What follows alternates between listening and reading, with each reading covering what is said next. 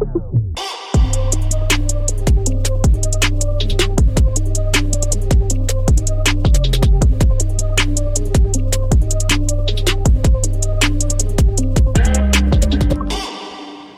Merci d'être euh, sur le show aujourd'hui. Je suis vraiment excité parce que j'ai deux, euh, deux amis euh, que je connais depuis très longtemps. Deux gars avec qui j'ai joué au foot, que ce soit dans les équipes d'étoiles ou dans les camps où on s'est côtoyé dans toutes sortes de, de training dans, dans la, la, sphère football. Dwayne John, comment tu vas? Ça va bien, toi, Étienne? Ça va bien, ça va bien. Danny Derivo? Enfin. ouais, ça va. ça, va, ça, va. je suis content que vous soyez là pour vrai parce qu'il y a, y, a, y a plein d'affaires que, d'un, je suis content de vous voir. Ça fait, ça fait longtemps qu'on s'est pas vu avec le, le contexte actuel. Euh, mais tu sais, d'avoir des boys avec qui j'ai grandi en jouant au foot, fait on va avoir la chance de parler football, on va avoir la chance de parler de plein d'autres affaires aussi. Avant d'embarquer dans, dans, dans les sujets, euh, je veux m'assurer que le monde qui écoute le, le podcast vous, vous connaisse. Danny, tu as eu une carrière un petit peu plus publique. D'ailleurs, les gens peuvent te suivre à RDS présentement comme analyste football, de, utilisé toutes sortes de, de, sauces, mais on a joué ensemble aux Alouettes, on a gagné deux Coupes Grilla, on a gagné une ensemble à Toronto aussi. À l'université, on jouait contre. Euh, Dwayne, toi et moi, on s'est côtoyés, particulièrement au camp des Spartiates du Vieux. Peut-être je commencerai par toi, Dwayne, d'expliquer de, ton parcours au monde un peu par, euh, par où tu es parti. Évidemment, tu as joué, tu jouais début aux Spartiates. Après ça, tu es allé au Rouge et Or. Parle-nous un peu de ton, ton parcours. Exact. Donc, moi, dans le fond, j'ai commencé le football euh, au niveau collégial avec les Spartiates du Vieux-Montréal. Donc, c'est là qu'on s'est connus. Mon premier camp, je pense que tu y étais, là, tu étais comme en secondaire 3, quelque chose comme ça. Puis on, on, t'invitait au camp des Spartiates. Euh, Marc Santerre, il était en mode euh, séduction. Recrutement. exactement. Il avait compris c'était qui Étienne Moulet dès, dès, son jeune âge. Donc, euh, on s'est connus là pour la première fois. Ensuite, quand c'était le temps de, de l'équipe du Québec, euh, on a fait ce camp-là ensemble, Ouais. là, je pense à une ou deux reprises, assurément. Euh, Ouais, moi, puis que vous deux, vous avez joué ensemble sur Team Canada à Atlanta. Ça se peut-tu? À Tampa Bay. À Tampa Bay. Tampa Bay, À. Tampa Bay. Ouais. Donc, euh, Ça, ça remonte à 2001, hein? 2000, 2000 Mais dans le 2001? fond, je pense que c'était la dernière fois que le Super Bowl était à Tampa Bay à- avant. Jusqu'à cette année. de dimanche dernier. là. Ah ouais, c'est vrai. Ça- comment ça avait, ça avait bien été? Vous êtes- en finale, hein? Vous étiez rendu, ça se peut-tu? On avait perdu contre les États-Unis en finale. On avait manqué un converti. On est allé pour deux, on l'a manqué. Donc, on a, fini, on a perdu par deux points, grosso modo. Donc, Puis euh, après ça, t'es allé. Au Rouge et Or de l'Université Laval. Donc, euh, c'est là comme euh, je suis devenu receveur de passe rendu là. Hey, ça, ça c'est-tu quoi? En faisant notre recherche, on en parlait euh, juste avant que tu arrives, Danny puis moi. T'as switché, t'étais solide, DB. Pourquoi t'es allé. C'est-tu l'équipe, c'est le Rouge et Or qui a décidé de te muter comme receveur de passe? C'est toi qui stratégiquement, tu t'es dit, il y a plus de chances que je joue à cette position-là? Non, à vrai dire, euh, ben, j'ai fait ma première année. Donc, euh, Pascal Masson, Mathieu Prou sont tous là. Ouais. Et puis, il faut s'adapter dans la vie. Puis, j'aimais plus ou moins ça. OK. Donc là, j'ai eu l'idée de virer à receveur, euh, sûrement en raison d'un coach que tu as connu à New Hampshire. Euh, dans le processus, je voulais aller aux États-Unis, moi, quand j'étais au collégial. Et puis, par un bon matin, j'ai envoyé mes tapes sur le tard, grosso modo. Un bon matin, 7 heures du matin, téléphone sonne. Un coach du New Hampshire qui m'appelle. C'est qui? Je me rappelle plus de son nom, mais euh, il m'explique tout ça. D'un, il se demande pourquoi ça fait. Pourquoi, pourquoi si tard dans le processus, il y a eu mon tape. Ben ouais. J'explique que j'ai envoyé tard. Il dit ben, si tu l'avais envoyé avant, on t'aurait donné un scholarship. Je me tape dans l'oreiller à 7 heures du matin. on je aurait pu jouer ensemble à On aurait pu jouer ensemble, exactement. Donc, ce coach-là m'expliquait qu'il voulait me virer comme receveur de passe. Donc, lui, il voyait quelque chose que moi, comme j'ai dit, ça, Ça peut-tu fait... être Chip Kelly? C'était pas Chip Kelly qui m'appelait, mais c'était dans les années de Chip Kelly, Ben justement. là. donc, euh, donc, à ma deuxième année, j'ai fait, ben, s'il y a un coach américain qui trouvait que j'avais le talent pour jouer receveur, ben, vais aller essayer ça. Donc, Ouais. au camp de printemps à Orlando, je m'en vais de l'autre côté du ballon, puis ben, c'est un, un certain Ah ouais. succès. Donc, euh, j'ai décidé de rester à l'offensive comme ça. Sinon, probablement, peut-être que je serais revenu même à Montréal, je ne le sais pas. Là. On ne saura pas la, la suite de l'histoire, mais la suite de l'histoire reste que ça s'est bien fait. Donc, j'ai terminé ma carrière au Rougeur de l'Université Laval. Je suis devenu entraîneur. Ouais, du, du jour au lendemain. Mais tu sais, d'une saison à l'autre, t'es devenu coach à Laval. tout de suite à, à la fin de ma dernière partie. Donc, on a perdu en demi-finale canadienne en 2007 euh, à Halifax contre St. Mary's. On revient, puis avant même euh, d'arriver au PEPS, euh, Glenn me demande de descendre dans son bureau. Il m'offre une job. Il veut que je reste à Québec. Il Tu veut viens de que je perdre la game, puis déjà. Je viens de perdre la game, puis lui, il voulait s'assurer que je me fasse pas l'idée que je m'en allais à Montréal le lendemain. Fait que- il mon bac connaît, à il connaît terminer. bébite aussi. Hein? C'est sûr qu'à la fin de la saison, t'as hâte de revenir à Montréal. Donc, euh, je me ferai offrir la job, là. Ça a mis quand même un bombe sur, euh, sur une plaie, là, j'imagine. euh. Oui, assurément, là, tout... euh, Puis- Tout ce deuil-là du football, je l'ai jamais vécu en réalité, là, parce que je suis resté avec la même gang. Là. Hey, puis je veux, je veux qu'on parle de, de, de, de- du switch de joueur à coach. Puis là, tu te mets à coacher des joueurs de, de- tu sais, du même âge ou des gars que que t'as côtoyés. Mais juste avant, Danny, je veux faire ton petit, ton petit round-up aussi. Toi, t'as joué, vous avez joué contre, t'as joué pour Vanier. Cheetah. Les yes. Cheetahs de Vanier, t'allais étudier en anglais. Puis après ça, t'es parti à UConn, l'Université Mhm. du Connecticut, transféré à Richmond, qui jouait contre UNH. On n'a jamais eu la chance de Mhm. jouer un contre l'autre, mais on est, euh, on, on se voyait quand on revenait pendant les hivers. Je me souviens, j'ai des photos de nous autres avec des chemises ben trop grandes au, au Living sur Saint-Laurent. Ces photos-là vont rester- époque, une autre époque. C'est une autre époque. Euh, repêché par les Alouettes en 2007. Euh, 2006. 6. On était recrues en même temps. Ben, ben oui, il faut, qu'on s'en- faut que tu t'en rappelles. là. Je sais pas si tu t'en rappelles, là, mais le, le jour qu'on s'est fait repêcher, Ah oui, on, s'est appelé. on s'est parlé. Oui, c'est En vrai. fond, c'est toi qui m'as annoncé que j'avais été repêché par les Amis. Hein, attends une minute. Je te jure. Parce, Parce que, que cette journée-là, ben, c'est une autre époque, là, le repêchage à Ligue canadienne se c'était sur faisait l'Internet, man. sur Internet. Fallait que tu refresh. fallait que tu refresh ton ordinateur, ton écran pour savoir c'est qui le prochain joueur qui a été repêché. C'est-tu moi qui te l'ai annoncé? T'avais sorti quand même tôt parce que t'es un stud, t'es un bon joueur. Puis moi, moi ça, ça a été un peu plus long, fait que j'étais pas capable de supporter de regarder mon ordinateur, puis l'anxiété, puis tout. Fait que je suis parti, je pense après le choix de deuxième ronde, puis finalement je suis revenu dans ma- mon dorm room, puis Ouais. finalement je pense que j'ai ouvert mon ordinateur, puis ça devait être un, espèce de messenger ou une espèce de, de qu'on utilisait pour peut-être qu'on utilisait pour communiquer ICQ ensemble sur ma ICQ, puis dans le fond je me rappelle, tu sais, tu m'avais euh, envoyé un message, j'ai dit Didi, euh, c'est bien cool, hein, on va jouer ensemble, t'as été repêché, les Alouettes. Puis là, j'ai- j'ouvre mon ordinateur, je clique, finalement, euh, Mais sixième ronde. Hey, c'est vrai, puis c'est quelques années après notre notre euh, euh, notre mouture qu'ils ont commencé à faire les shows live à TSN. Moi, c'est drôle parce que, écoute, on n'avait pas une scène à l'université, on louait une, une étable. C'était comme une étable qui avait, c'était un- on l'appelait The Barn. C'est- une grange, en fait, pas une étable, mais c'est une grange qui avait été transformée en, en deux appartes. Il y a l'appart comme spacieux en bas, puis il y a l'autre en haut où, dès que tu marches pas dans le milieu, t'es comme, t'as le toit comme ça, puis pour chauffer l'hiver, on y allait avec le four ouvert. Mais ceci dit, nous autres aussi, l'Internet, c'était pas euh, haute vitesse. Puis c'était mon, euh, mon coéquipier Alan Tallman qui suivait, qui avait, qui avait été refresh au meilleur moment que moi, qui, qui est venu m'annoncer que je m'en allais aux Alouettes. C'était quand même. C'était pas, euh, différent. c'était pas aussi classe. Pas que- aussi, euh, glamour, comme on pas aussi dit, glamour que, Ouais. que ce qu'on pensait. Euh, T'as eu une super carrière aux Alouettes. On s'est rejoint, on a, on a gagné des Coupes Grey ensemble. On s'est rejoint à Toronto. Ensuite de ça, toi aussi, t'es devenu coach?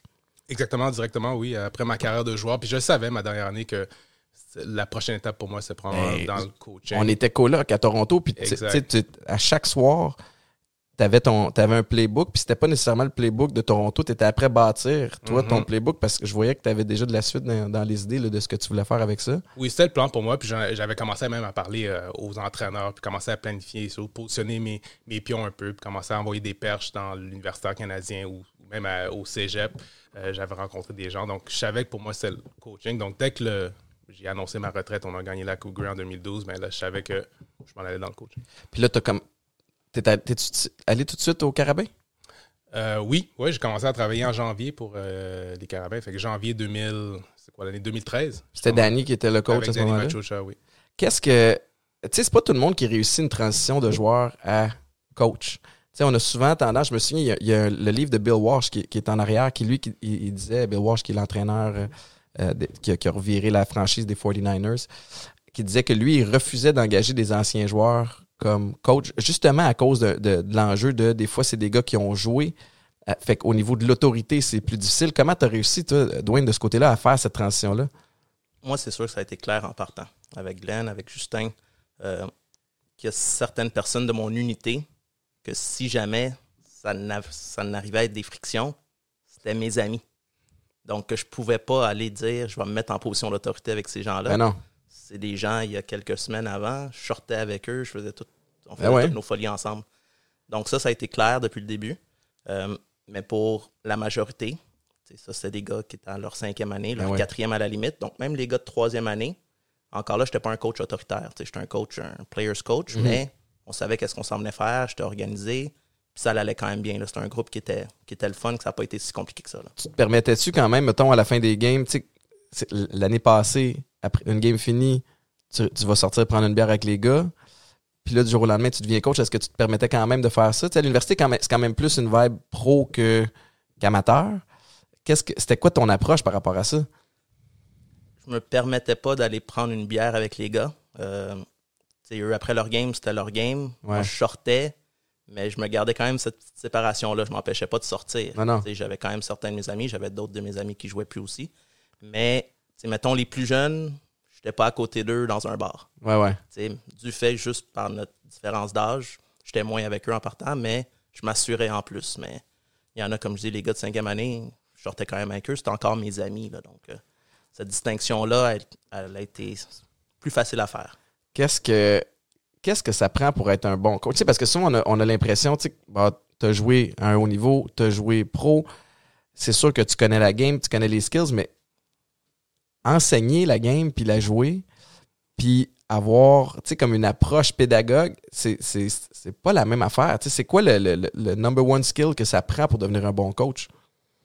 Ben, moi, je pense que c'est trouver la manière de connecter avec les, les joueurs, les joueurs que tu dois enseigner. Puis moi, j'ai réalisé rapidement, quand je suis arrivé à l'Université de Montréal, que le fait d'avoir joué professionnel, le fait d'avoir eu du succès, ça n'a aucun impact sur l'athlète. Si tu pas capable de transférer quelque chose, si tu pas capable d'avoir quelque chose à donner euh, aux jeunes que, que tu encadres.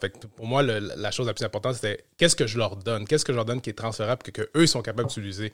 Donc, que ce soit le, détail de qu'est-ce que je leur enseigne, les points techniques que je leur enseigne. Pour moi, c'est toujours sont contrebalance de ce que j'ai fait Mhm. quand j'étais plus jeune dans une autre époque. Mais t'arrives-tu avec une certaine crédibilité? Tu as quand même gagné la Coupe Grey quel- quelques semaines avant. Tout à fait, mais moi je pense que ça, ça pouvait pas être la chose avec laquelle tu rentres dans la salle de meeting. C'est comme la chose qui est en avant de toi. Tu sais, Hey, Mhm. moi, je suis Dan Derivo, j'ai joué pour les Alouettes, tu dois m'écouter à cause de ça. Non, tu dois m'écouter à cause du détail que je te donne, puis tu vas, tu vas valider par euh, pour- pourquoi c'est valable, qu'est-ce que je te donne, parce que là, tu vas voir, OK, ben oui, ça- il me dit ça parce que il a joué dans la Ligue canadienne, parce qu'il a côtoyé d'autres entraîneurs. Puis je pense que j'ai pu connecter avec eux autres rapidement. Puis tu sais, j'étais- quand même relativement jeune, j'étais encore en forme, Mhm. J'étais- j'étais capable de faire beaucoup de choses sur Tu le terrain. aller, tu peux aller t'entraîner dans le gym avec eux autres. eux autres dans le gym, je pouvais, je pouvais montrer les choses techniques que j'essayais de leur, en- en- Ouais. leur- leur- leur enseigner sur le terrain. J'ai pas été capable de faire ça longtemps parce que mon, mon corps était scrap. mais Ah oui, des- je me souviens, 2012, tu avais des problèmes de tendon d'Achille. Beaucoup, ouais, beaucoup. hein. C'était difficile. là. Fait que la première année, je, je- je pense que le premier camp de printemps, j'ai amené mes, mes souliers à crampons au camp de printemps. Puis c'est la dernière fois que j'ai. Après ça, c'était les, dernière fois que c'était j'ai les pompes après. Ah, après ça, c'était les, les souliers, les semelles, les, les bons souliers pour pas sur- survivre. L'erreur de tout jeune coach, ça. Hey, ses c'est quand même impressionnant parce que vous avez commencé votre carrière de coach directement à l'université dans deux programmes powerhouse. Tu sais, alors que ceux qui veulent, de- qui veulent devenir coach dans la vie, tu sais, comme même aux États-Unis, ça se peut que tu finisses, mais tu commences comme graduate assistant. Autrement dit, tu es un peu la bitch de, de tout le reste du coaching staff. Vous autres, vous avez commencé, toi, tu as été quand même promu rapidement. Tu étais coach de position. Après ça, quand Justin Etier est parti, si je me trompe pas, c'était en 2011. Il y a Marco qui est venu un an, puis ensuite je suis devenu coordinateur offensif. Coordinateur offensif, ça a duré combien de temps? J'ai fait un an. Moi, j'ai fait- compris que c'est pas ça que je voulais faire de ma vie. Ah non, ok, qu'est-ce qui s'est passé? C'était un moment où est-ce que j'avais une offre de revenir à Montréal, j'avais un emploi qui m'attendait. Quelques heures, minutes après, euh, j'ai cette possibilité-là de devenir coordinateur offensif au Rougeur de l'Université Laval. Donc là, c'est OK. Il n'y a pas longtemps, j'ai appelé un de mes amis pour lui dire on sort à soir, je reviens à Montréal. Puis après, je me fais appeler, me fais offrir cette opportunité-là que je me dis ouais, C'est quand même quelque chose que tu as l'impression que tu peux pas refuser. ben, c'est un- exactement ça. C'est quelque chose, je me dis, OK, si je la prends pas maintenant, cette offre-là, si je l'essaye pas, ben, je le saurai jamais d'une certaine manière. Donc, l'idée, comme tu dis, d'être des graduate assistant, que tu pars d'en bas, puis tu apprends, je suis comme, ben, OK, mais j'étais quand même avec le rougeur, je connais la culture, je connais Ouais. tout ça. Puis là, je me dis, ben, je suis dans un.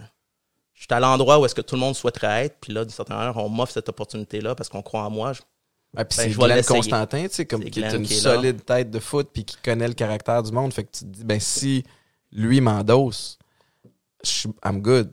Ben exact. Donc, euh, je me suis dit que j'allais l'essayer. Je l'ai essayé, j'ai tout donné. Mais il y a eu un certain moment dans le processus que je me suis rendu compte que c'était pas ça que je voulais faire du restant de ma vie. Donc là, c'est tu, je reste là très longtemps pour finalement me réorienter? Ouais. Je me dis, ben, tu sais quoi, je vais partir. Puis, donc, ça, quand je suis parti, ça a parti d'une drôle de manière.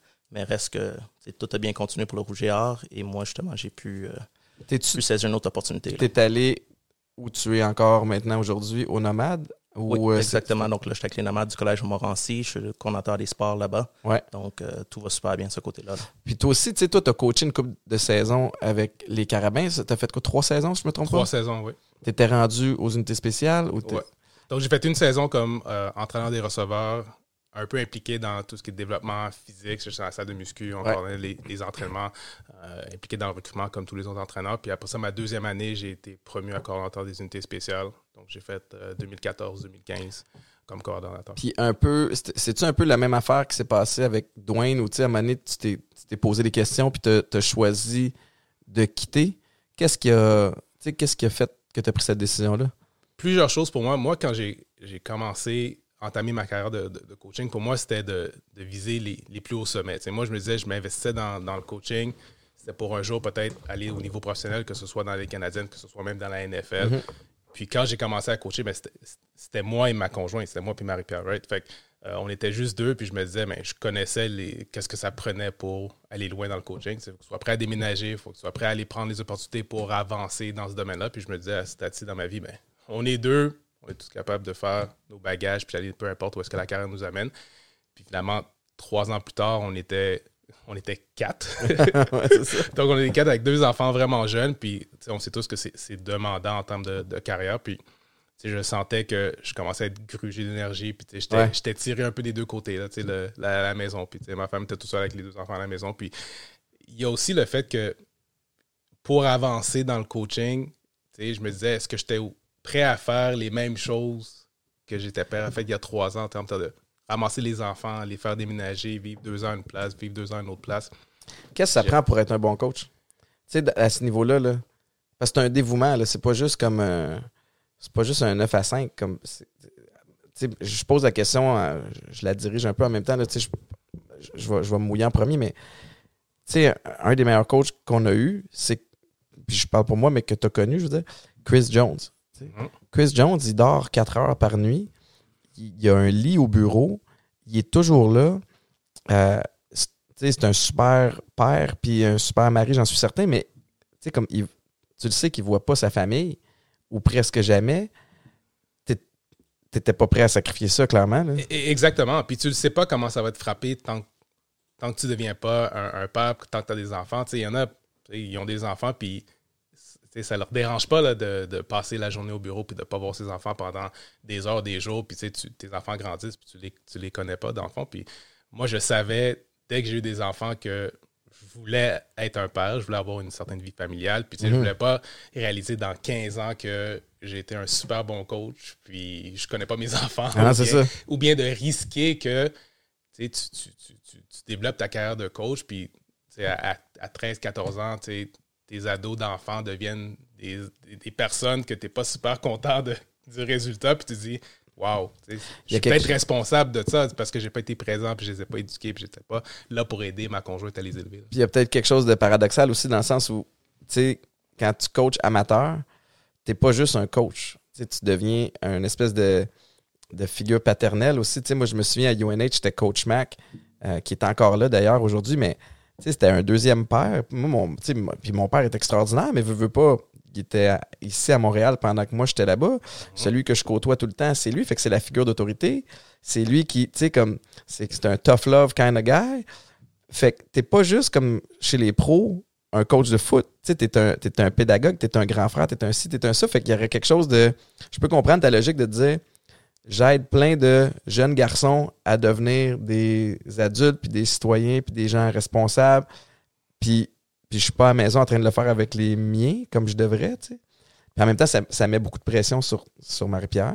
Tout à fait. tu Puis c'est- ça le, le test ultime aussi. Quand tu es un jeune coach avec une, conjointe, les premières années dans ton coaching, tu es, en train de tâter le terrain. là, Do you have a coach's wife? tu sais, Comme on dit. Ouais, là, ouais, c'est ça. You need a coach's wife. Tu as besoin d'une femme qui va supporter le fort puis qui va pa- passer beaucoup de temps à la maison. Puis au-delà de tout ça, même si tu es un coach's wife, toi là-dedans, tu sais, Comment quel tu te genre, sens? Quel c'est genre ça. de père tu veux être, quel genre de- d'homme de famille tu veux être? Puis, y a- y a puis ça, ça, ça veut pas dire que ma raison est, est- est la meilleure puis que je suis un meilleur père parce que moi j'ai dit je voulais pas faire souffrir ça à mes enfants, mais euh, c'est important de prendre la décision pour soi-même. tu Puis de l'apprendre avec. Et, la- et avec elle la aussi, personne ouais. avec qui tu partages ta vie. Dwayne, t'es rendu directeur des sports. Euh, tu on, parle, on parle de l'horaire de, de- de- d'un coach, directeur des sports. J'ai lu un super bel article sur toi qui, qui est sorti, euh, je pense, au mois d'août dernier dans Le Soleil. Euh, genre, t'as 50 coachs à ta charge, t'as plein de, de programmes à gérer. Je veux dire, ça doit pas être, tu le- le- la charge mentale puis la charge de travail doit être quand même exigeante. Assurément, c'est. Il y a beaucoup de gens qui me regardent qui me disent Dwayne, quand est-ce que tu dors? Ouais, c'est ça. Donc, cette, cette- cette implication nécessaire pour être un bon coach, le temps que tu as besoin de mettre, ben moi, je continue à le mettre à titre de, Ouais. de responsable des sports. là. Donc, oui, c'est beaucoup de travail, oui, c'est beaucoup de temps. Euh, un petit peu mieux équipé, si je peux le dire comme ça, justement, 50 entraîneurs. Euh, je veux voir à, à plus de 250 étudiants athlètes, voir à leur bien-être, voir du côté académique de la chose, du côté sportif, euh, comment on peut améliorer tout ça. Donc, assurément, c'est beaucoup de temps à mettre. Euh, quand tu cherches à innover, quand tu veux t'assurer de donner toujours un petit peu plus, quand tu remets en, en question le statu quo, de se dire comment je peux faire mieux, Mhm. ben, automatiquement, c'est du temps. T'sais, automatiquement, tu veux regarder avec cette enveloppe d'argent-là, comment que je peux le maximiser. Ben, automatiquement, c'est du temps. T'sais, si tu réfléchis, puis Ouais. Tu vires ça tout bas, tout côté pour dire comment je peux en donner un petit peu plus à tout ce monde-là pour que leur expérience soit plus le fun. Donc, moi, j'ai pris le coaching, puis j'ai pris cette éthique de travail-là que j'ai apprise euh, pendant mes années avec le Rouge et Or. Puis pour moi, ça, c'est la norme. C'est c'est ce que je dois faire dans n'importe quoi, dans Ouais. n'importe quel autre emploi. Donc, le monde me regarde et me dit Dwayne, t'es- T'as été bien formé, mais. j'ai été bien formé. Puis, je- des fois, je dis c'est une espèce de déformation professionnelle, le football. Tu sais, Ouais. Tu t'investis tellement quand tu es un athlète que tu veux maximiser tout ce que ton corps est capable de faire. Mhm. Toutes les, les two-a-days, ces affaires-là, pour nous, c'est une norme. a C'est un passage obligé. Ouais. Mais moi, ça n'a jamais arrêté, cette histoire-là. Des two-a-days, pour un coach, c'est plus tough que pour un joueur. Ouais. C'est complètement malade. C'est pas là. la même affaire, Mais hein. non, la pratique est finie. J'allais faire ma sieste quand je jouais, là, entre les deux pratiques. Après ça, tu peux pas. Le coach, il corrige. Ah, c'est fou, hein? Hey, On s'en rend pas compte tant qu'on qu'on l'a pas. euh, écoute, moi, j'ai j'ai vécu.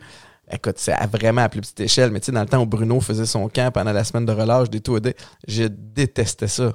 Moi, premièrement, j'ai- toujours aimé être invité comme coach, mais je vais venir épauler un coach qui roule déjà la drill, tu sais, puis je vais, je, vais, je vais pick and choose la façon que j'aide. Mais anyway, c'est pas, pas de moi que je veux parler, mais quand j'ai lu dans l'article, c'était super intéressant aussi de, t'entendre parler que quand tu arrivé à Momo, c'était super important pour toi de ne pas prioriser ou avoir l'air d'avantager le programme de foot comparativement aux autres. Pourquoi?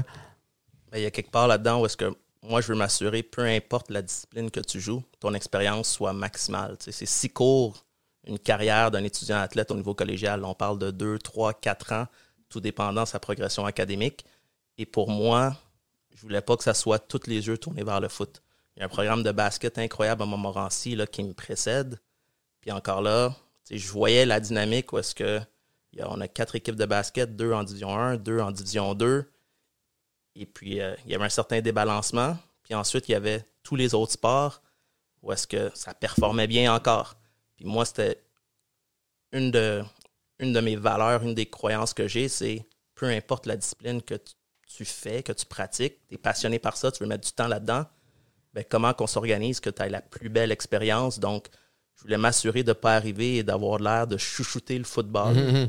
Que le monde de football, il me regardait, il me disait comment ça se fait qu'on n'a pas plus? Parce qu'eux, ils en ont moins. Ouais, c'est ça. Donc, comment qu'on crée un certain, une certaine équité, je peux le dire ainsi. Puis, c'est pas, de la- c'est pas de dire que le budget de football va égaler celui de cross-country. On sait que ça peut pas fonctionner, ça. Ouais.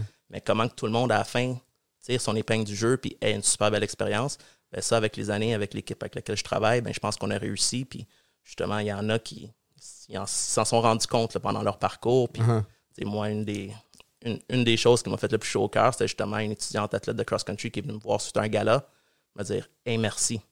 J'ai vu en trois ans comment que le cross-country a pris plus de place. J'étais comme parfait. Ouais, si c'est on ça. réussit. Là. Check. Le, vous êtes les deux impliqués dans la communauté euh, avec tout ce qui se passe présentement par, tu par rapport aux enjeux euh, de race, aux enjeux sociaux. Tu la première question qui j'y pense depuis tantôt, il y a combien de directeurs des sports noirs au collégial présentement? Deux. Deux. Steve Alexandre, qui est au Vieux-Montréal, Vieux. et moi. Comment, quand t'es arrivé, ça a été quoi la. Tu sais, parce que t'as, t'as- la fille de cross-country qui est venue te voir, tu as eu un impact sur la façon dont le sport puis le programme a été géré. Euh, tu sais, clairement, je vous connais puis je vous vois aller les deux. Vous avez un impact qui va bien au-delà de juste le pratico-pratique puis le théorique en termes de sport, sur le, le, volet humain, inclusion est super important. Ça a été quoi un, des premiers moves que tu as voulu faire? parce que Danny, avant que tu arrives tantôt, me disait en dehors des ondes qu'il le voit dans la façon que les dernières années, la perception que les gens ont de, de des nomades de Montmorency dans les communiqués de presse. Mais peut-être je vais te laisser le dire.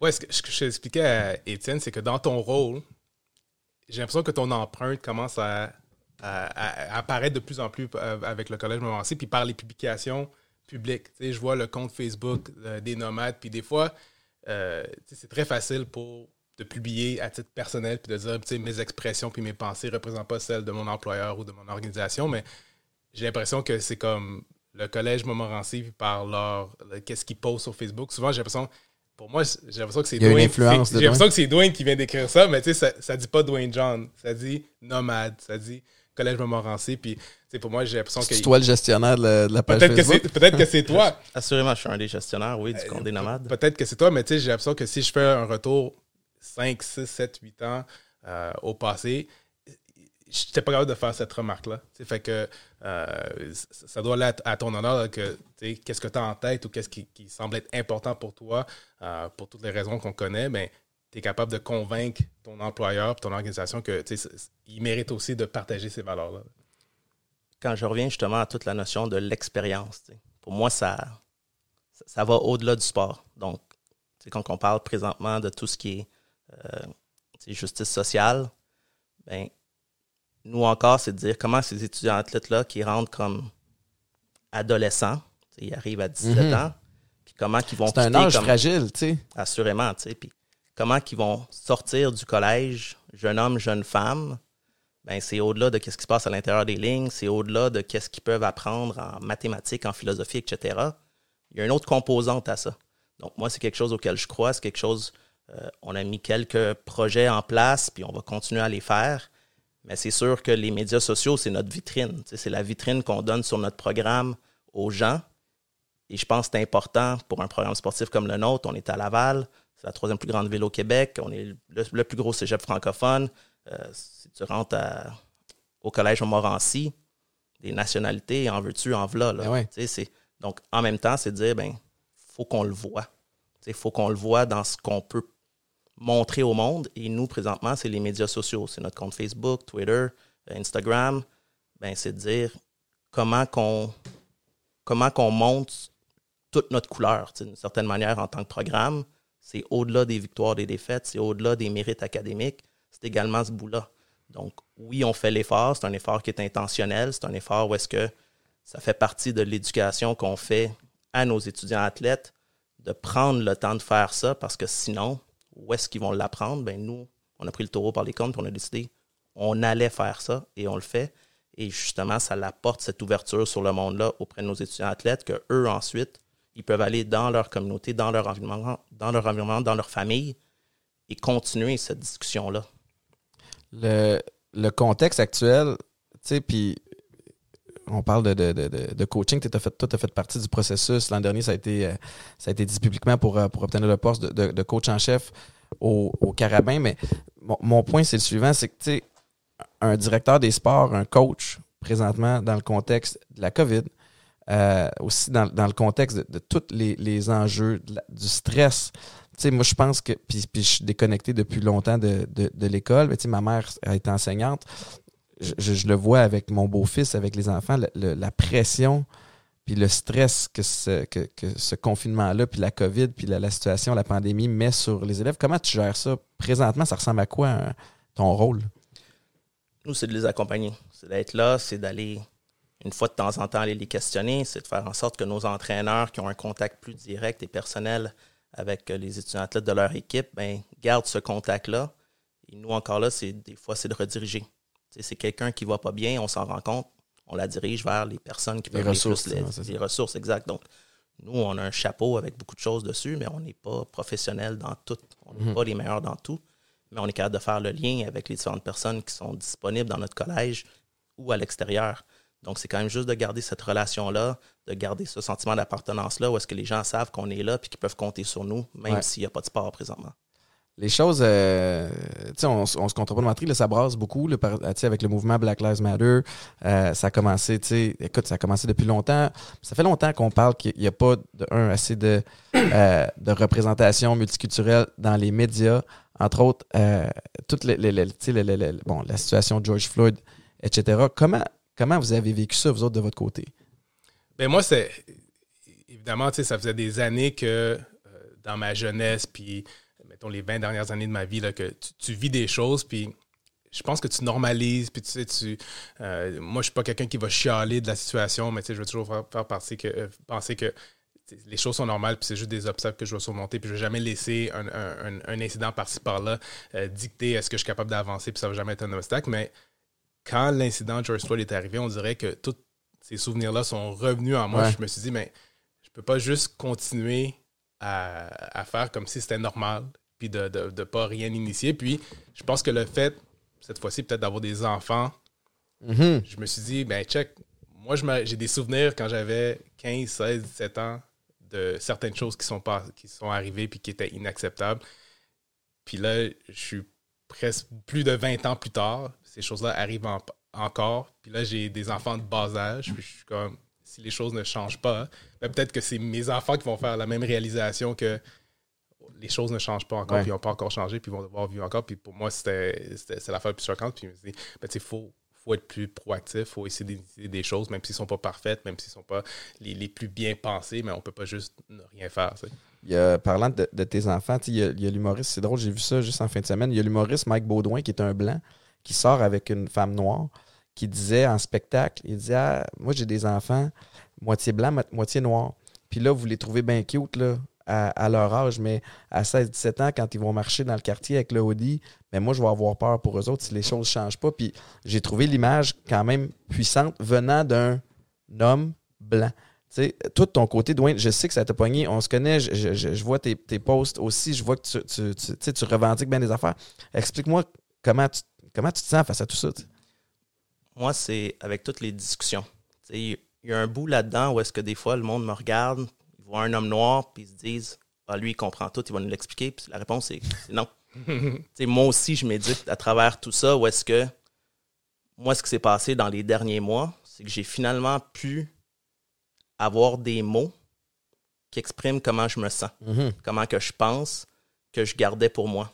Donc, cette ouverture-là à discuter, cette ouverture-là à recevoir une tonne d'informations sur le sujet, ben pour moi, ça c'est venu me donner une certaine confiance de qui je suis réellement, puis qu'est-ce que je dois défendre, qu'est-ce que je suis prêt à défendre, parce que j'ai mon expérience qui est la mienne, mais que finalement, je suis comme capable de la verbaliser Ouais. à écouter des podcasts, à écouter des vidéos, à lire un livre, ben, tout ça, ça me nourrit. tu sais, Ça, je m'éduque moi aussi de OK, Dwayne, c'est pas normal. C'est pas normal quand tu prends un emploi que tu te dis automatiquement OK, tu vas devoir travailler deux fois plus fort.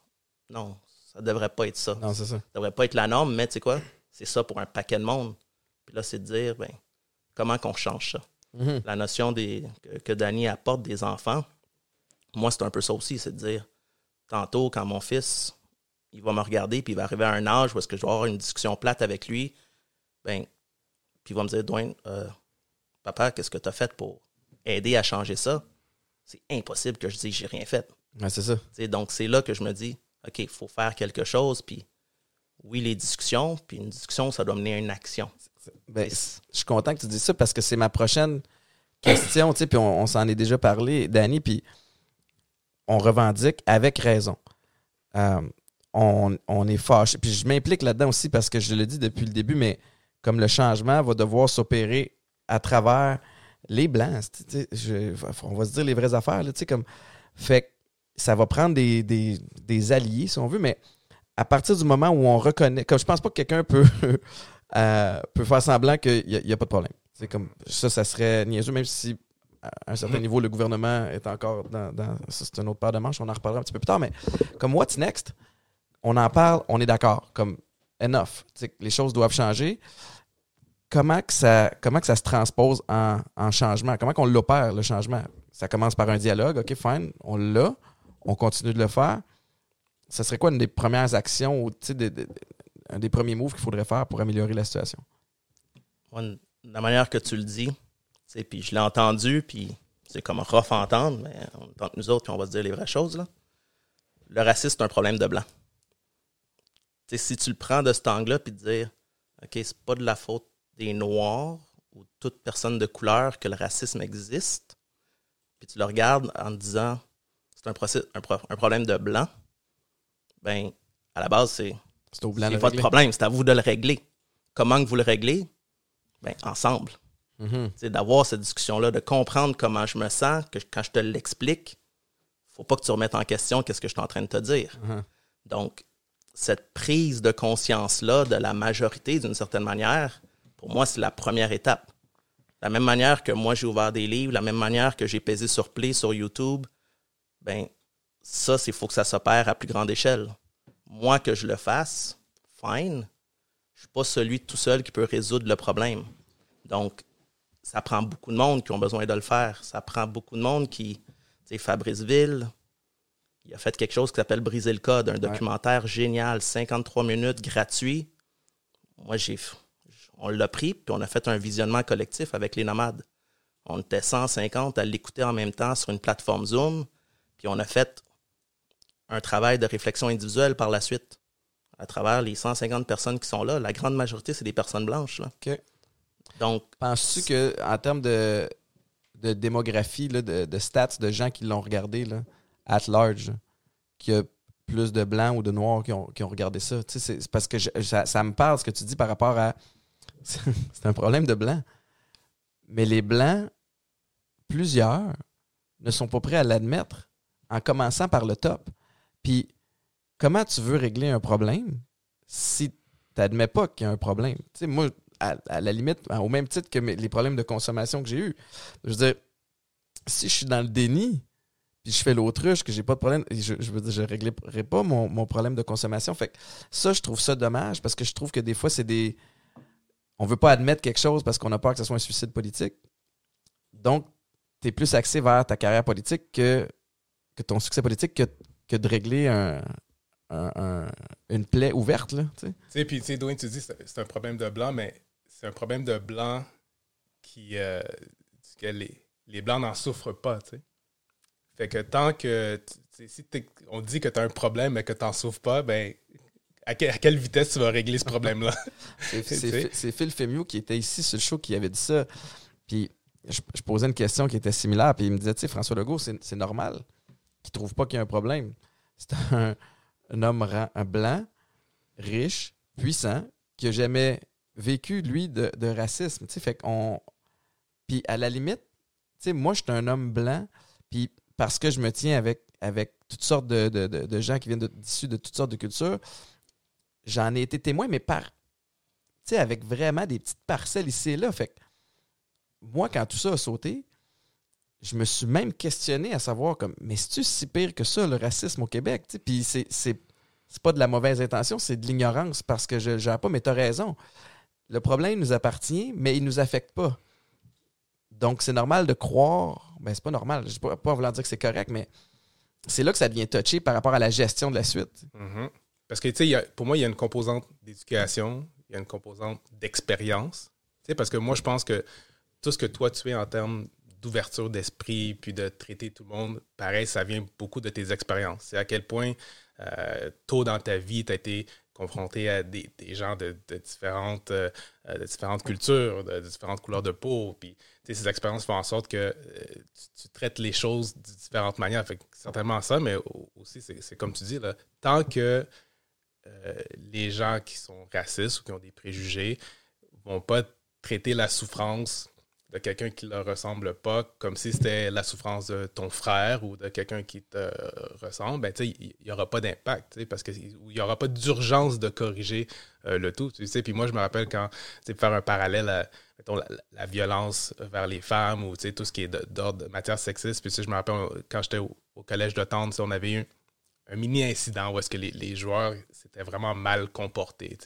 envers les cheerleaders, je pense, dans ce temps-là. Un incident à la cafétéria, puis j'aurais dit écoutez, les gars, ces filles-là, là, ça aurait pu être la sœur d'un de vos collègues. Mm-hmm. Un jour, vous allez avoir des enfants, puis ça, se peut que vous ayez des filles.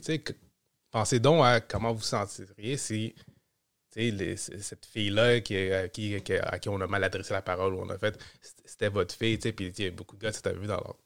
Ça s'était vraiment rapproché d'eux autres mhm. rapidement. fait quand la souffrance d'un noir va être euh, vue aux yeux d'un blanc comme si c'était la souffrance d'un blanc, mais j'ai l'impression mhm. que ça va se rapprocher rapidement. Puis là, il y a des gens qui vont réaliser que oui, il faut changer ça, c'est inacceptable. Mais on n'est pas encore rendu là. Tu es, euh, impliqué, euh, en fait, tu es à la barre depuis quelques semaines d'une de, capsule web qui s'appelle Les mots justes, où tu m'as invité mm-hmm. d'ailleurs, mais où tu mm-hmm. t'entretiens justement sur les. où, tu as des conversations qui sont difficiles, qui sont franches. Parle-moi de, ce processus-là, puis en quoi ça peut ça, ça s'applique avec ce qu'on ce vit présentement? Ben, pour moi, c'est quelque chose d'important euh, de faire. C'est spécialement après qu'est-ce qui s'est passé avec George Floyd. Puis, tu tu, moi, je me suis souvent posé la question qu'est-ce que je peux faire, comment je peux le faire? Puis, j'avais attendu très longtemps avant de trouver la, manière parfaite de le faire. Puis, à un moment donné, tu dis, ben, tu continues à attendre, puis ça ne va jamais se faire. Fait que, grâce à l'opportunité de la presse avec Jean-François Tremblay, euh, on a été inspiré de, des choses qui se font aux États-Unis en termes de euh, des discussions, des dialogues. Puis, on, on est d'accord qu'il faut en parler, il faut, forcer les gens à, prendre des prises de conscience. Euh, puis, pour, pour, moi, c'est juste une, belle opportunité de parler. Puis, peut-être que mon ton, mon ton est un petit peu différent. je ne suis pas quelqu'un qui est extrémiste d'un côté ou de l'extrémiste de l'autre côté. J'essaie de voir les deux côtés de la chose. J'aime ça que les gens puissent comprendre les deux, les deux côtés de la, médaille. Puis, moi, je pense que comme premier invité, tu étais excellent parce que moi, je voulais faire ressortir que de l'injustice ou le sentiment de se sentir euh, euh, différent dans un monde comme, comme, comme toi qui étais un, demi de coin blanc ou un joueur de football blanc qui a dû euh, performer dans, dans, le football dans une position qui est majoritairement noire. Ben, si quelqu'un avait un problème et qui était un peu offusqué par ton parcours et les choses que tu avais dû surmonter, ben, tu dois être sensible à la situation aussi euh, des Noirs qui semblent vivre ou avoir une différence à vivre dans un monde qui, est un peu prédestiné aux Blancs. Mais tu sais, je me questionne des fois à. tu sais, j'ai grandi à Antique, Montréal-Nord. Fait que moi, les, les, gens de d'autres cultures, tu sais, comme je prenais probablement ma marche en poussette puis mhm. j'en côtoyais, tu sais. Alors que des gens que je connais qui, eux autres, ont croisé leur premier noir au secondaire. Tu sais, fait je me j'ai pas tant de mérite dans le sens où c'est arrivé naturellement, mais, mais puis aussi le point où s'identifier à quelqu'un. Tu, tu l'as dit, je, jouais demi de coin. À Mané, quand tu es demi de coin, tu es au secondaire, tu veux jouer pro, tu regardes en dehors du collège Jean Hurt qui était comme principalement blanc, tu regardes dans NFL, tu fais comme ah, il y en a pas beaucoup des comme moi. Puis il y en avait un, c'était Jason Seahorn je m'identifie, connaissais rien de Jason Horn, mais je, m'identifiais à lui. Fait que je peux pas m'imaginer d'ouvrir la télé puis de voir personne comme moi, jamais. Comme ça va faire. Est-ce que vous avez l'impression qu'on s'en va dans la bonne direction ou? Je pense que oui. je pense que justement ces discussions-là, puis cette reconnaissance-là, puis que justement, il y ait des personnes blanches qui le disent, je pense que ça facilite la compréhension pour beaucoup d'autres par la suite. Sinon, c'est des personnes issues de la diversité qui chialent. moi, pour moi, la ligne est, un peu là. quand on a des alliés, puis c'est de là qu'on parle, on parle de racisme, on commence à parler beaucoup plus d'antiracisme, on commence à parler d'alliés. Mm-hmm. Donc, je pense que cette, cette facette-là est importante. Donc, comment dire? il va falloir il va falloir que tout le monde embarque là-dedans d'une certaine mm-hmm. manière. moi, c'est c'est dans l'ensemble, c'est dans le vivre ensemble. Puis les nouvelles générations sont-elles plus allumées? Il y a de plus en plus de, couples multiculturels. je trouve que j'ai l'impression, puis peut-être que je pense juste au milieu urbain de Montréal parce que c'est là que je, suis le plus exposé, mais comme j'ai l'impression que nos jeunes sont, sont cool, puis qu'ils acceptent plus, puis j'ai envie de croire, puis peut-être que c'est encore moi de mon, de mon piédestal, puis de, de, de, gars blanc qui est déconnecté, mais j'ai comme l'impression que nos jeunes sont, sont plus avancés que nous, on l'était. Tu sais, toi, tu es, encore plus dans les corridors avec eux autres que moi, là, mais. Puis je pense, c'est important de faire cette distinction-là. Les régions, puis les régions plus métropolitaines, où est-ce que justement la diversité existe. Mais oui, je pense qu'on cette jeunesse-là, c'est elle qui va nous mener vers mm-hmm. qu'est-ce qu'on veut devenir. Puis des fois, je le dis, puis encore là, je vais dire de manière crue, là, je m'attends pas que l'homme blanc de 60 ans qui est au pouvoir, ça soit cette personne-là qui entame le changement. Ouais, c'est ça. Je m'attends à ce que ça soit la jeunesse. Ceux qui se disent Non, non, moi je m'en vais dans le monde, là, puis je suis en train de m'éduquer, puis je vois c'est quoi la vie, puis tout ce phénomène de mondialisation-là, que rapidement tu peux parler avec quelqu'un en Chine de même. Ouais. Ben, je pense que c'est ce type de personne-là, cette jeunesse-là, qui va faire en sorte que, tu sais quoi, nous, on décide que c'est une priorité, ça. Parce que pour d'autres, ça ne l'est pas. Mhm. Donc, cette jeunesse-là est plus allumée, mais encore là, C'est- dans l'éducation. Ouais. Il y a des petites affaires ici et là. Il y a des, il y a des éléments où est-ce que tu le vis pas à cause que toi, ça te touche pas puis tu te rends pas compte. C'est toute là la nature des biens conscients. C'est, on s'en rend juste pas compte. Moi, il y a des affaires que je me rendais pas compte. Puis là, je suis comme, non, c'est pas normal. Puis maintenant, je le dis. Mhm. C'est que chose, chose que je faisais pas peut-être il y a deux ans. Parce qu'encore là, c'est, je prends le temps, je me dis, non, c'est pas normal ça.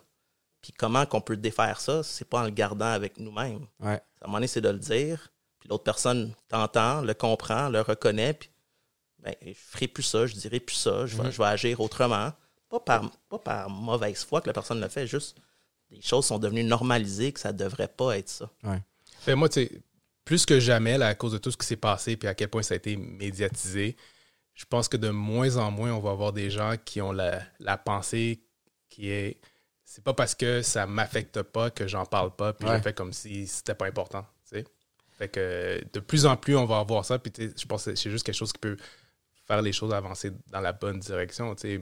Même si ton, ton, ton enfant il, il est blanc, puis peut-être qu'il il, il va jamais se faire arrêter injustement ou euh, pour sans raison par euh, la police, ben ça veut pas dire que tu en parles pas, puis ça veut pas dire que tu, tu, tu en fais pas mention, puis que tu lui crées une sensibilité au fait que ça peut arriver à, à quelqu'un que tu connais, puis que oui, ça existe, puis oui, c'est présent. Ça a été euh, tout ça. euh, nous, ça a créé un dialogue ici avec, avec les enfants, particulièrement avec Aiden, mon beau-fils qui, a- qui a 12 ans maintenant. Mais, tu sais, euh, sa petite sœur Anna a 6 ans. Son parrain, c'est Alex Doré, que vous connaissez, haïtien, d'origine haïtienne. Puis, ça a été vraiment touché quand, tu sais, parce que veut, veut pas, il regarde la télé, puis il voit que ça brasse, puis d'essayer d'y expliquer. Il y a des gens qui n'aiment pas d'autres mondes sans les connaître Mhm. juste à cause de la couleur de peau, ils ne comprenaient pas le concept. C'était quasiment comme si je racontais une joke, tu sais. Fait que de notre côté, nous, ça nous a créé des belles, des belles discussions. Il y a, il y a- je ne sais pas si vous allez vouloir répondre à ça, puis ça vous appartient. Pour pire, on l'enlèvera au montage, mais tu sais, dans la même lignée de, de ce qui fait réagir par rapport euh, aux races, il y a le mot en haine dans l'enseignement. Vous êtes deux personnes, tu sais, toi, tu es ultra pédagogue, euh, toi, tu es dans le monde de, l'enseignement par la bande. Qu'est-ce qu'il faut faire avec ça? Tu C'est quoi la. Puis je réalise que vous, ne parlez pas pour tout le monde, tu sais, parce que même à travers mon cercle d'amis afrodescendants, t'en as qui disent qu'il faut être capable de pouvoir enseigner ces trucs-là pour pouvoir passer à travers. T'en as d'autres qui disent que c'est offensif. Tu sais, comme on dirait que je, me, je me questionne. Je veux pas être à la place des décideurs présentement par rapport à la suite des choses, par rapport à l'enseignement. Je trouve ça délicat. Puis comment qu'on peut faire pour gérer ça présentement pour que tout le monde soit respecté dans le processus puis qu'on continue d'enseigner ce qui doit être enseigné? Moi, là-dedans, il y a. Puis, tu sais, je je suis pas un gars de sémantique, là, mais il y a quelque chose où est-ce que on entend tout le temps, on va faire le débat. Puis, moi, dans le débat, j'entends battre, donc j'entends gagner, gagner mon point. Mm. Avant de faire un débat sur quelque chose, il faut discuter, il faut être capable de prendre les lentilles de l'autre et de se placer à sa place pour dire pourquoi cette personne-là, elle se sent comme ça? Puis, moi, c'est C'est comme comme là où on faire se un- rend pas, on dirait. il faudrait faire un pas en arrière. Là. Tu sais, quand on veut venir traiter de ça, là, je crois pas qu'il y a une bonne réponse. Je pense par contre qu'il y a peut-être des gens qu'il faudrait qu'ils reculent d'un pas et qu'ils se disent C'est quoi, je vais vraiment essayer de me placer dans la peau de l'autre. Qui se dit Moi, je crois à la liberté académique pour telle, telle, telle raison. Ou moi, la liberté académique, elle a des limites, puis je pense qu'on ne devrait pas dire le mot en haine. C'est faut être capable d'aller se placer de l'autre côté, d'avoir cette discussion-là. Puis ensuite, si on a besoin de débattre, ben on débattra rendu là. Mhm. Mais présentement, j'ai l'impression que c'est du monde qui sont campés dans leur position, puis qui se disent Moi, je crois à quelque chose, puis il faut que ça soit ça. À cause, ça a toujours été. Ouais. Euh, la société évolue sur un paquet d'éléments. Il y a des mots qu'on disait à l'époque qu'on ne dit pas aujourd'hui. Puis ça, ça ne dérange pas. Mais là, il y a quelque chose, puis il y a une problématique à se dire comment ça se fait que il y a des personnes qui nous disent ce mot-là, je ne l'aime pas, ça me fait mal, puis c'est pas juste une personne. Non, c'est ça. Puis ils vont regarder quelqu'un d'autre qui ressemble, puis ils se disent ben moi, dans ce contexte-là, c'est quoi, moi, pour moi, c'est correct. OK, fine. Moi, je suis un peu à cheval sur tout ça, personnellement. Ouais. Je comprends la nature historique de la chose. Je comprends surtout que dans cette nature historique-là, là, c'était rien de positif. Non. Puis c'est là que je me pose la question, puis que je me dis, est-ce qu'on est capable de faire l'enseignement sans utiliser ce mot-là? Je pense que la réponse, c'est oui. Donc à partir de là, pour moi, c'est là que c'est devenu plus simple de se dire, ben, si l'idée, c'est une liberté académique, c'est d'enseigner quelque chose à une certaine époque, je suis persuadé qu'il y a des gens qui réussissent à faire cet enseignement-là sans utiliser le mot. L'enseignement n'est pas moins bon. On passe à travers le cursus scolaire. Donc, est où la problématique? C'est la volonté de vouloir Ah, l'utiliser. Pourquoi? Puis, j'ai pas trouvé la, la personne qui m'a donné cette réponse-là encore. Mis à part, c'est notre liberté académique. Mais encore, il y a quelqu'un d'autre qui est dans la même position que toi qui réussit, qui réussit à enseigner la même chose sans utiliser ce mot-là. Si, quelqu'un, si une personne peut le faire, on peut tout le faire. C'est ce que je pense. Ça, j'imagine. t'es- Ben, tu sais, moi, c'est sûr que ce, ce mot-là, pour moi, c'est un mot qui est, qui est- qui est une arme à discussion massive. Là, Tu sais, quand, quand ce, ce mot-là me dérange, puis je pense que s'il y a, il y a- il y a la seule place où est-ce que je peux considérer que on, on essaie de penser puis de trouver des moyens de l'utiliser ou pas l'utiliser, c'est dans une, sphère académique. À l'extérieur de ça, c'est un mot que je ne veux même pas entendre à la blague, je ne veux même pas entendre en euh, une, une énoncé, euh, un parallèle d'énoncé, peu importe, une expression, une vieille expression. Sais, je, je, je préférais qu'on fasse sans ce mot-là. Mais je comprends les gens de débattre sur la plateforme académique, le, euh, que ce soit les, les- les titres de livres, les, les- les titres de films, les. euh, est-ce que, comme Dwayne dit, est-ce qu'il y a moyen de faire cet enseignement-là puis de ne pas perdre euh, ces titres-là sans en en enlevant ce, mot- ce mot-là? J'aimerais ça que oui, parce que je pense que ce mot-là a juste des, des connotations négatives, puis il n'y a rien de positif dans ce mot-là. Puis moi, même si je l'entends en expression à la blague, c'est un mot qui me dérange. C'est que- un mot qui dérange, puis c'est un mot qui est utilisé pour faire mal, puis qui a souvent été utilisé pour faire mal. Puis, tu sais, à la limite, je trouve que présentement, sachant tous les enjeux qu'il y a, puis à quel point il faut, tu sais, comme rattraper une certaine période où on a stallé, ça serait peut-être le temps d'être oversensitive about Mhm, this que, que, que pas assez, puis, puis d'avoir le hard line, tu sais. Fait que je, je, je vous entends, puis ça me... J'étais un peu la... Tu sais, moi, ce mot-là, je ne l'utilise pas, je, tu sais, puis... Mais en même temps, de mes, de mes lunettes de blanc, je me dis, ben, c'est un mot which is wrong, qui a été utilisé dans un livre qui a été écrit à une autre époque. Ce livre-là fait partie de. Tu sais, comme. Mais t'as raison. Il y a moyen d'apprendre sur le, le, le projet d'écriture sans avoir à le dire, sans avoir à le lire, sans avoir à. C'est c'est touché. Puis c'est un peu ça que je trouve qui est, qui est délicat présentement parce que on est dans une période où on dirait que tout saute en même temps. Tu sais, comme on revendique tout en même temps, which is good. C'est comme on appuie sur le bouton reset, mais en même temps, je trouve qu'il y a tellement de choses que là, par où commencer? Tu sais, c'est un peu ça, selon vous. Ça serait quoi la, c'est quoi la première affaire? Tu sais, c'est- sûr que facilement, tu dis, bon, mais ça prend plus de gens euh, de d'autres cultures dans des positions de pouvoir. Tu sais, comme toi, t'en es, je trouve, un bel exemple. Euh, on a eu des beaux exemples, d'ailleurs, récemment, tu sais, avec les, les, les, Buccaneers de Tampa Bay. Mhm. Le staff de Bruce Arians, si tu regardes le staff bord en bord, c'est tous ces, ces entraîneurs adjoints sont soit afrodescendants ou ce sont des femmes. Mhm. Puis ils ont gagné le Super Bowl. T'as-tu besoin d'une autre. Tu sais, comme. T'as-tu besoin d'une autre preuve que you can win? You can, tu sais, comme. Ça change rien. Au contraire, ça peut aider. Tu sais, fait que. C'est quoi la première étape que tu ferais? Si c'était simple, on l'aurait fait. Ah ouais, c'est ça. c'est vraiment ça. Là. Donc, mais la première étape, moi, comme je dis, c'est cette conscience sociale. Puis, on parlait de liberté académique euh, il y a deux secondes. Puis, moi, c'est un peu qu'est-ce qui. Comment dire Ça m'a étonné, ça me fâche de se dire ici au Québec, là, on, on a amené ça à la liberté académique avec le mot en N en cause de ce qui s'est passé à l'Université d'Ottawa. Mais dans tous les mois avant, depuis George Floyd au Québec, là, c'était, c'était pas si fort toute la notion de dire OK, comment qu'on, qu'on fait l'inclusion, comment qu'on traite de la situation ici au Québec. C'était Ça comme... a été relevé drôlement plus à, partir à partir du mot en N. Ouais. Parce qu'encore là, il y a une majorité qui s'est dit non, non, non, il faut préserver quelque chose. faut- Non, non, mais avant, ça vous tentait pas de, de, de jaser du vrai problème. Ouais. Donc, ça, on le retrouve dans nos institutions, là, nos institutions académiques. Je, je me demande, il y a en réalité combien d'institutions postsecondaires là, qui avaient un plan en lien avec l'équité, la diversité, l'inclusion avant le mot en N. Mhm. Mais rendu au mot en N, on parle de liberté académique. OK, on va traiter de tout ça aussi. Non, non. C'était là, Ça- on, on se l'adressait pas, mais là, justement, comme tu dis, on là, on met tout ça ensemble. Un peu le choix. La même affaire un peu dans, le, dans, dans, dans les médias, mais tu sais, c'est une bonne chose. Moi, tu sais, Danny, je, je suis le premier heureux de te voir à la télé, à RDS, commenter le foot. Par contre, on sait que c'est un processus qui avait commencé quand même avant la, la COVID, mais, euh, mais on a besoin de plus de. Puis, tu sais, puis on dirait que j'ai de la misère avec le mot diversité. On dirait que j'essaie de ne pas le dire depuis tantôt parce que je trouve que je trouve même pas que c'est diversité. C'est juste d'avoir un portrait qui est représentatif de quand tu te promènes dans la rue.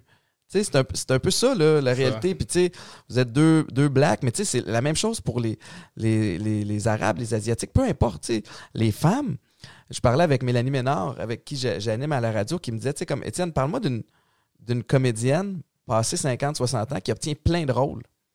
Comme, il n'y en a pas. Ils vont reprendre. Tu sais, ça, c'est une autre affaire aussi euh, à revendiquer. Pensez-vous que le fait qu'on a fait qu'on a joué au foot, entre autres, tu sais, que le, le sport fait en sorte qu'on voit au-delà de du background, que ce soit la classe sociale, que tu sais, comme moi j'ai l'impression que oui. là. Tu sais, je me, je me souviens de. Tu sais, de, de- je recroise des amis de l'université, je recroise, tu sais, je, je- je- je garde contact avec des gens avec qui je suis allé à Kent qui viennent de toutes sortes de, de sphères différentes. Puis on est juste, c'est juste un, un coéquipier comme on s'en fout de, de ton background. Y a-tu, tu sais, y a-tu une différence entre les sportifs puis les, gens qui n'ont pas fait ça? Moi, je pense que oui. Puis surtout dans la, dans la discipline que nous, on a œuvré, le football. Le football, je l'ai tout le temps dit, c'est une micro-société. C'est le respect d'abord. C'est- On travaille sur un projet commun qui est plus gros que nous. On est 70, 80, 100, dépendant des équipes. Puis, dans bon nombre d'équipes, on se ressemble pas tous. Notre maison n'est pas de la même grosseur. Euh, notre background est différent. Notre shape. Tu sais, ce Tout est est- différent. Ah ouais, on est trois quand même, on va se dire. là. on est trois joueurs euh, un petit peu plus euh, petits gabarits. Mais il y avait un rôle pour nous autres dans cette équipe-là. On avait un rôle, on avait notre place. Puis, on comprenait le rôle de l'autre, qui n'était pas comme nous. Mhm. Puis même celui qui était le receveur à côté de moi, ça se peut qu'il n'était pas de- pareil comme moi, qu'il n'avait pas le même background, mais on avait la même visée. Mhm. Puis on savait qu'on avait besoin l'un de l'autre pour se rendre là. Donc, le sport, assurément, pour moi, c'est, c'est quelque chose qui nous éduque à comprendre ça. De se dire, peu importe nos différences, là, on veut la même chose. On va travailler ensemble vers un but commun. Puis oui, je pense que les sportifs sont, sont outillés dans un certain nombre de sports. Je dirais pas tous les sports. Ouais, ça, c'est ça. Dans c'est un certain nombre de sports, puis vraiment le football, je pense qu'il n'y a, a pas meilleur exemple que ça pour faire comprendre ça. Mhm. Puis, comme tu dis, c'est quand tu sors de là, il y a dans certaines équipes, puis j'ai entendu des histoires, là, euh, que peut-être même que toi, tu l'as vécu aux États-Unis, que sur le terrain, on était une équipe, puis à l'extérieur, peut-être qu'on l'était déjà plus, Mhm. parce que la société demandait cette séparation-là. C'est spécial. C'est mais je me souviens juste, euh, j'étais j'étais allé euh, en Louisiane avec Adley du Fourmonis. Je sais pas si vous vous souvenez euh, d'Adley. J'avais joué avec lui à Jean Heard, ça a été mon coloc après. Puis Adley est d'origine haïtienne. Puis on s'en va en voyage, deux boys, man, en, en Nouvelle-Orléans. On se promène sur la rue. On, on se fait checker là, comme si c'est une amitié improbable. Deux espèces de, de martiens. Là. J'aurais été un martien, je te jure, on m'aurait moins regardé. C'est comme si ça se pouvait pas, puis on a fait comme, damn, la game, on pense qu- qu'ici, tu il y, a des- bouts rough, là, tu à Montréal-Nord, euh, RDP, peu importe. T'arrives dans le fin fond de la Louisiane, me dire une affaire, là, c'est pas, pas, la game a changé là aussi. Fait que c'est un drôle, Colin, que c'est weird, hein? Mais t'as raison, je l'ai entendu parler de ça, que sur le terrain, c'est une unité, puis en dehors, ben, chacun, chacun de leur bord. Euh, on va changer de registre, là, parce que je pense que, tu l'important, c'est d'avoir le dialogue. Je pense pas qu'on va trouver une réponse, mais je pense que ça va peut-être en allumer quelques-uns. Mais euh, parlons football un peu. Le... Il n'y a pas eu de saison de CFL cette année. Personnellement, je suis inquiet pour le futur de, de cette ligue-là. Vous voyez ça comment, vous autres, le, foot de la CFL? Parce que, tu sais, on dirait que le portrait, la façon de consommer le sport aussi a changé dans les, dans les dernières années. Qu'est-ce que c'est quoi la suite pour le foot au Canada? Ben moi, il y, a, il y a quelques semaines, je t'aurais dit, j'étais très optimiste. Je me disais qu'il n'y avait aucune chance que la Ligue canadienne fasse deux saisons sans football, considérant que la NFL a joué, le hockey trouve moins de jouer, le baseball a joué. Puis là, plus le temps avance, plus je commence à.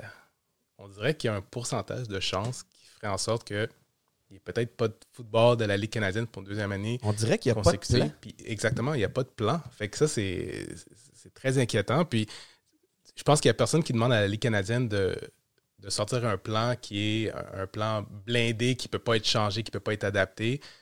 Soyez prêts à avoir un plan A, B, C, D, un des plans de contingence par rapport à ce qui est permis de faire quand le, le football va commencer. Ben, ils ne sont pas prêts à faire ça. Puis on dirait que ça dort au gaz encore une fois cette année. tu sais. ça vient pas aider le, le- l'espèce de perception qu'on a de la, ligue. Je trouve ça, je trouve ça triste. Vous autres, la, gestion de, des, des sports amateurs, il va toujours en avoir.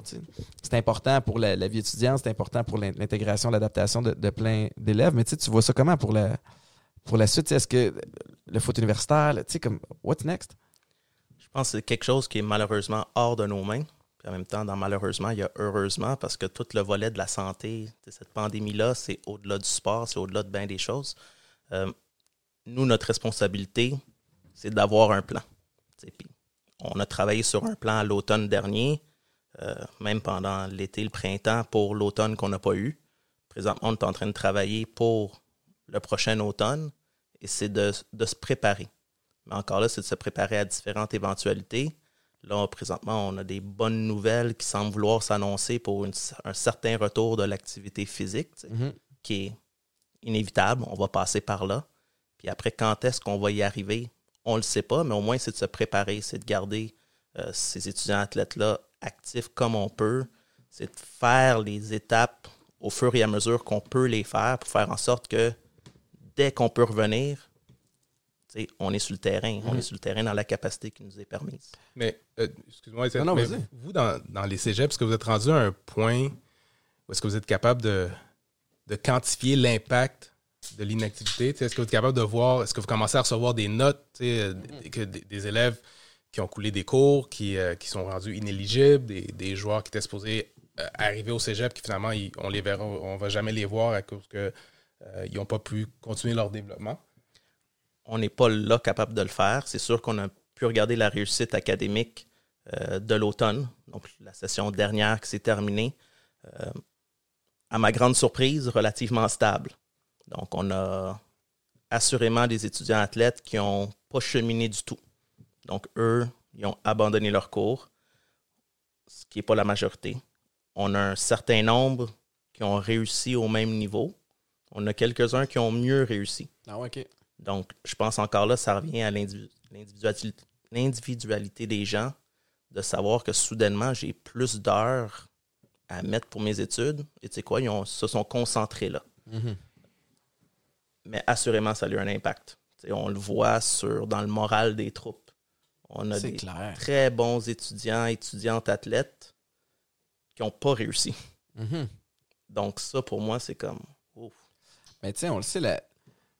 on a tous connu du monde qui, qui ont essayé de jouer pro, qui sont peut-être pas rendus, mais qui, à cause de cette quête-là, sont passés par le cégep, ont eu une motivation supplémentaire. Puis ne serait-ce que, même sans vouloir jouer pro, tu sais, avoir hâte d'aller à l'école parce que quand la cloche sonne, à 2h30, 3h, mais tu t'en vas rejoindre la gang, puis tu, tu mets ton équipement, puis tu sais, comme ça, il n'y a plus ça. Le contexte de. Tu sais, moi, j'étais déjà TDAH un peu, puis, puis difficulté de, à, me concentrer. Maintenant, d'avoir à le faire dans des zooms, tu sais, comme même des zooms de job, là, C'est mortel. je ne l'ai pas. Puis là, après ça, il faut que je monte puis que je dise euh, aux grands, hey, euh, concentre-toi. C'est ça. Tes Quel enfants. cordonnier m'a chaussé, man, je ne l'ai Ouais. pas pantoute. C'est c'est difficile euh, ce qu'on ce qu'on leur demande, mais Euh, T'as raison, je pense que ça passe par un plan, puis ça passe par la communication aussi. Tu sais, il y a- je reçois beaucoup, beaucoup de messages de, de jeunes, puis peut-être qu'on va rapper le- le- la conversation là-dessus, puis, puis je vais vouloir que vous pluguiez aussi vos, vos- actualités puis vos trucs, mais qu'est-ce que... Il y a des jeunes qui nous écoutent, là, qui, vont, qui se demandent qu'est-ce que je fais là, de mon temps? C'est quoi le, c'est quoi le, le truc ou le, le- le- conseil que, que vous auriez à donner à quelqu'un? assurément, c'est de pas avoir décroché mentalement pour moi. Il y a un bout là-dedans où est-ce que on- nous, on tente d'être créatifs comme on peut. Et moi, personnellement, puis je le dis à mon équipe, là, l'entraînement sur Zoom, là, je pense que ça a fait son temps. C'est, depuis le 12 mars dernier, on a comme viré vers là. Puis je- toutes les gens à qui je demande, là, c'est tough. C'est difficile pour les jeunes et c'est tout à fait normal. Ce contact inhumain-là, Ouais. personne n'est habitué à ça. Mais je pense, l'idée, c'est de dire, c'est dans ta tête, tu peux pas avoir décroché. Tu peux pas te dire, plus jamais je vais faire de sport. Donc, c'est de dire, trouve ton plaisir dans d'autres petites choses en Mhm. attendant. Prends pas 100 livres à cause de la COVID. La COVID a le dos large, là. Pas comme nous autres après C'est ça, exactement. Nous autres, on a tous pris un petit peu, on est tous moins actifs. Puis à la limite, euh, j'écoutais un documentaire justement il n'y a pas très longtemps de la gymnaste Simone Biles, puis qui disait que c'était la première fois, C'est une machine. c'est une machine de guerre, là.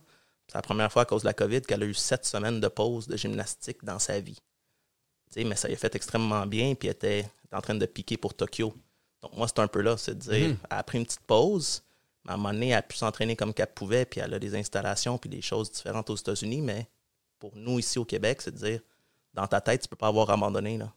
Ça Ton peut corps, peut-être tu peux en acheter faire une moins. longévité supplémentaire. Tu sais, un repos qu'on donne pas souvent à, no- à notre corps quand on est, quand on est actif. C'est de reprendre, puis de reprendre de manière progressive, tu sais. On- Ouais. Quand les joueurs de basket vont pouvoir commencer, là, qu'on n'aille pas faire des lignes de lay-up puis en faire 48 de suite, là, non, il y a, il y a des choses à faire avec notre corps.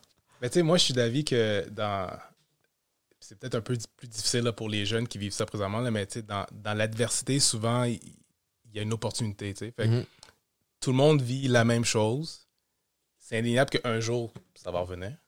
Tu sais, Fait que qu'est-ce que tu vas avoir fait avec le, le nouveau temps lousse que tu vas avoir? Tu sais, oui, tu peux pas te développer peut-être physiquement comme tu t'es développé euh, dans le passé, mais il y a plein d'autres sphères de, de ton développement athlétique que tu peux faire, puis peut-être que c'est above the shoulders. Ah ouais, c'est ça. développement psychologique, développement performance, concentration. Puis, tu sais, c'est un exercice autant pour les, athlètes qui ne peuvent pas performer que pour les, les- le personnel d'encadrement, les entraîneurs, les directeurs sportifs, euh, les, les parents qui encadrent ces jeunes-là. C'est de trouver d'autres moyens pour aider au cheminement qui sont non traditionnels. Mhm. Oui, c'est plus difficile, mais il y a une opportunité. Puis, C'est un qui peu même place. Quand, quand ça va revenir à la norme, ben, il y en a qui vont s'être améliorés. C'est eux autres qui vont sortir les meilleurs de, de, de qu'est-ce qu'on est en train de vivre présentement. Là. Ouais, c'est ce que c'est quelque chose que je dis souvent, surtout par rapport au mindset. Tu sais, t'as raison. La même situation vécue par deux personnes différentes va donner deux, euh, deux euh, conclusions différentes. Donc, on a quand même de la pogne sur, sur ton approche, mais c'est plus facile à dire qu'à faire quand même. Et tu as raison aussi quand tu dis que dans chaque situation d'inconfort comme ça, il y a une opportunité cachée, il faut, que- faut que tu la saisisses. Puis à la limite, moi, de mon côté, j'ai envie de dire aux, aux gens que c'est normal de pas filer comme une Mhm. journée ou deux. Tu sais, comme même moi, je me considère comme quelqu'un qui est assez bien outillé, assez privilégié. Puis, tu sais, j'ai de la job, je travaille, ma gang est en santé. Puis même moi, j'ai des journées où j'ai l'impression que j'étouffe. Tu sais, comme c'est, je pense que c'est normal de, de se permettre de filer comme ça, mais après ça, de switcher le mood, puis tu sais, comme, OK, être, être dans l'action, puis faire, faire quelque chose. Mais, mais euh, c'est important, puis puis t'as raison. Je pense qu'à un moment donné, on va finir par, par passer à travers. Ou à tout le moins, il y a peut-être des choses qui vont, qui vont avoir changé euh, à jamais, mais le sport va revenir. On va vouloir, donné, après avoir géré de façon peut-être plus défensive cette pandémie-là, vouloir peut-être être proactif au niveau de la. Tu sais, on, va vouloir une société en santé. société en santé, ça passe par le sport, par l'activité physique. Il va falloir qu'on les félicite, nos jeunes, puis qu'on leur redonne une motivation supplémentaire. Euh, en terminant, je voudrais. Tu sais, Danny, toi, tu as, les mots justes avec la presse. Euh, on peut te voir à RDS aussi commenter le foot. T'as-tu d'autres euh, où on peut te voir à part de ça? Ben, j'essaie toujours de développer. Il n'y a pas eu que, eu que du négatif là, pour moi en 2020, puis ça m'a ouvert les yeux sur euh, une autre sphère de ma vie qui est l'opportunité média. Puis, moi, je pense que depuis que je suis un jeune adulte, d'être un, un, exemple positif pour ma communauté puis pour la société, c'est quelque chose d'important pour moi. Fait que c'est de continuer trouver des, façons d'être positif, des, façons d'être un exemple positif euh, pour, pour, les gens autour de moi, puis euh, de, de, mentorer, puis de, de, motiver les gens autour de moi, c'est quelque chose d'important. Fait que je vais toujours continuer à chercher des projets là, pour essayer de travailler dans cette direction-là. Mm de ton bord? Moi, quelques projets personnels que j'avais en tête depuis longtemps, que justement, quand tu parlais d'opportunités avec la pandémie, ben c'est un peu ça, ça l'a arrêté. Donc, mes semaines à 80 heures par semaine à travailler pour mon collège, j'ai décidé que j'allais en faire 40, un travail normal. Euh, donc, je saisis cette opportunité-là d'une certaine manière pour dire, ben le reste des heures, je vais les mettre sur des projets personnels. Donc, euh, des choses qui s'en viennent bientôt, que, je travaille euh, pendant les prochaines semaines. Par la suite, avec le travail, ben, c'est tout le temps de voir comment on peut améliorer, comment on peut mieux faire les choses pour nos étudiants athlètes pour justement, à la reprise, ben, qu'il y ait l'impression qu'on n'est pas à la même place. Mm-hmm. On a fait un pas en avant, même si on n'a pas joué, puis qu'on a quelque chose de mieux à offrir quand même. Good. J'aime ça. Merci les boys. Merci, euh, merci pour votre franchise, votre euh, authenticité aussi. J'imagine que des fois, vous devez être écœuré d'en entendre parler aussi. Là. Chaque fois que vous avez un ami blanc, c'est de ça qu'on parle. Mais, mais c'est important quand même. Puis ce dialogue-là. Puis bref, euh, je salue votre, votre, votre drive. Puis vous reviendrez. Ah oui. Merci à toi. Merci pour l'invitation.